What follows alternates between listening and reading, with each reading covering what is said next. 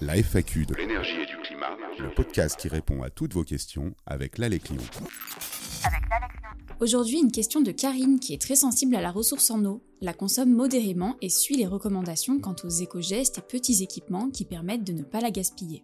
Elle a entendu parler de l'eau virtuelle, celle cachée derrière nos habitudes de consommation et à laquelle on ne pense pas forcément, et souhaite en savoir plus à ce sujet.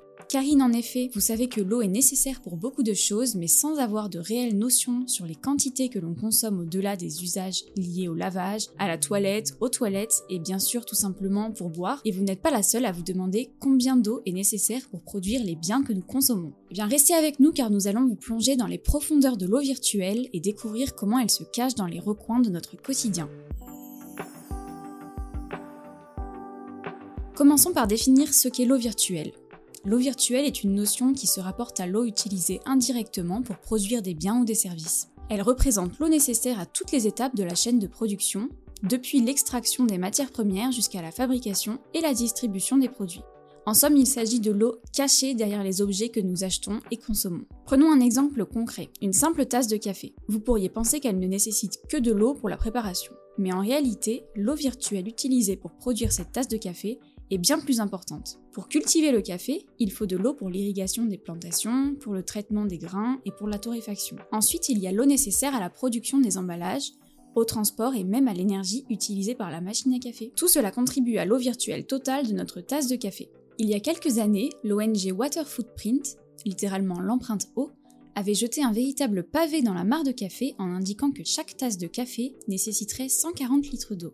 Et dans la série alimentaire, lorsque l'on prend en compte la croissance, l'extraction, la fabrication, la transformation, le lavage, l'emballage et le transport de ce que nous mangeons, les litres coulent à flot. 15 000 litres pour produire 1 kg de bœuf, 30 000 litres pour produire 1 kg de riz, 185 litres pour 100 g de pâtes, 80 litres pour une pomme, etc. Mais l'eau virtuelle ne se limite pas aux produits alimentaires. Pensez aux vêtements que vous portez.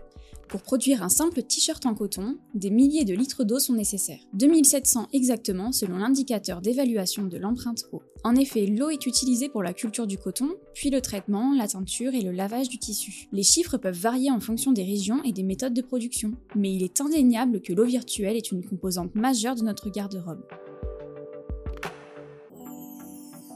L'eau virtuelle est également présente dans d'autres domaines de notre vie quotidienne par exemple la fabrication de voitures, d'appareils électroniques ou même la production d'électricité. Une puce électronique de 2 grammes, comme on en trouve partout aujourd'hui, c'est 32 litres d'eau.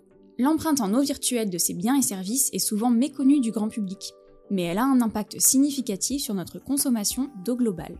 Maintenant, vous pourriez vous demander pourquoi l'eau virtuelle est importante et pourquoi nous devrions en tenir compte. Eh bien, l'eau est une ressource précieuse et limitée, et de nombreuses régions du monde connaissent déjà des pénuries d'eau. Et la France n'est pas épargnée. En comprenant l'empreinte en eau virtuelle de nos choix de consommation, nous pouvons prendre des décisions plus éclairées et contribuer à une utilisation plus durable de cette ressource vitale. Alors Karine, que pouvez-vous faire pour réduire votre empreinte en eau virtuelle? Tout d'abord, il est essentiel de faire preuve d'analyse et de choisir des produits fabriqués de manière plus durable, avec une empreinte en eau réduite. Par exemple, optez pour des vêtements en fibres naturelles nécessitant moins d'eau pour leur production ou privilégier des produits locaux plutôt que ceux qui ont parcouru des milliers de kilomètres. De plus, vous pouvez adopter des comportements de consommation responsables, tels que réduire le gaspillage alimentaire, réparer plutôt que jeter, et utiliser l'eau avec parcimonie dans vos activités quotidiennes. Chacun de ces petits gestes contribue à une utilisation plus efficace de l'eau et à la préservation de cette ressource cruciale pour l'humanité. Choisissez des produits locaux, de saison et en vrac. Ils nécessitent généralement moins d'eau pour leur culture, leur emballage et leur transport. De plus, opter pour des fruits et légumes de saison permet de réduire l'empreinte en eau liée à la culture en serre. Réduisez votre consommation de viande. La production de viande, en particulier de viande rouge, nécessite une quantité d'eau importante. Avant d'acheter un produit, renseignez-vous sur sa durabilité et son empreinte en eau virtuelle. Optez pour des produits fabriqués avec des matériaux recyclés, résistants et ayant une longue durée de vie. Enfin, privilégiez le recyclage et la réutilisation. Sensibilisez votre entourage en partageant vos connaissances sur l'eau virtuelle avec votre famille, vos amis, vos collègues, et soutenez les initiatives durables en recherchant des entreprises, des marques et des initiatives qui mettent l'accent sur la durabilité et la réduction de leur empreinte en eau virtuelle. Malheureusement, il n'y a pas de solution miracle pour réduire les défis liés à l'eau virtuelle. Cependant, en comprenant son existence et son impact, nous sommes mieux préparés pour agir de manière responsable et durable. N'oubliez pas que chaque goutte compte et que bien informés, nous pouvons tous faire le meilleur choix.